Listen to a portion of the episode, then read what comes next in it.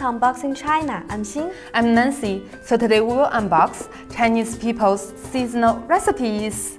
People around the world base their dinner table on seasonal ingredients. We Chinese have also long held the idea of 不时不食 or do not eat food that is not in season. Right, and every season has unique flavors. For example, spring is a good time to shed the heavy flavors of winter and transit to fresher and lighter foods. Summer calls for appetizing and cool dishes. Autumn is a good time to tie qiu biao or put on some fat. And winter is all about warm and nourishing foods. Chinese cuisine showcases different charms as the season change, mm -hmm. and we are now in the perfect place to experience that.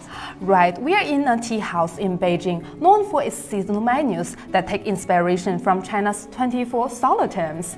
So let's take a glimpse of how modern day Chinese people follow the traditions when it comes to food and we will say how people have injected vitality to the traditions with innovative measures to suit contemporary lifestyles.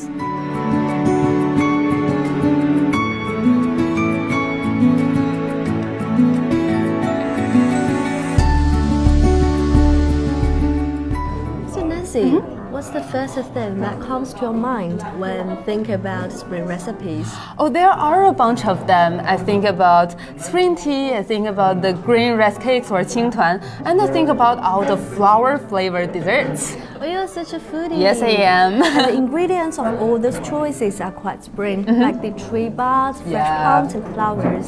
And actually, many tea houses and restaurants have them mm. on their spring menus. And who is better to tell us about this than the manager of this tea house? 二十四节气也是我们中国古人的一个智慧。我们做的是节气甜品，顺应着不时不食的一个理念，是以节气所命名，然后选用应季的一些新鲜食材。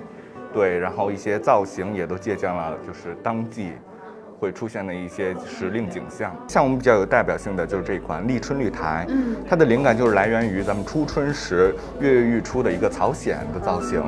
顺四时而生的甜品，也是符合咱们国人古人的一个应时而食的一个理念，就是用应季的食材来对应时令节气，对，来补我们的身体，嗯，遵循一个四时养生之道嘛，对，引领了一些。中式美学在里边，闲暇时候携三五好友或者是一个人过来，点一壶茶，点两三甜品，享受一下闹市中的寂静。好吃。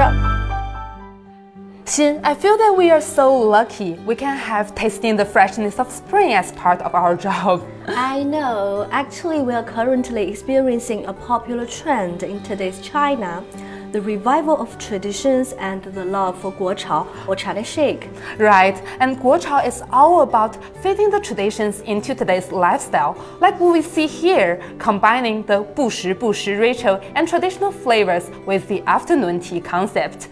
And while cooking techniques have changed over the years, mm -hmm. the essence of Chinese cuisine remains, drawing inspiration from nature as well as combining the beauty of aesthetics and taste.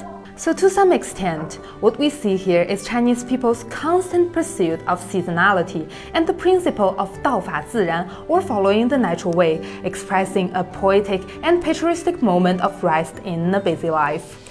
When we walk into a tea house, we, the owner, the chef, and all other visitors, are sharing that same lifestyle and together we complete the aspect of Chinese culture that's contemporary and traditional at the same time.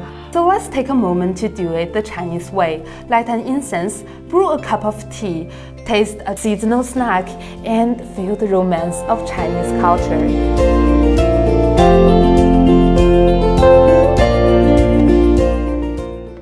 That's all for today's Unboxing China.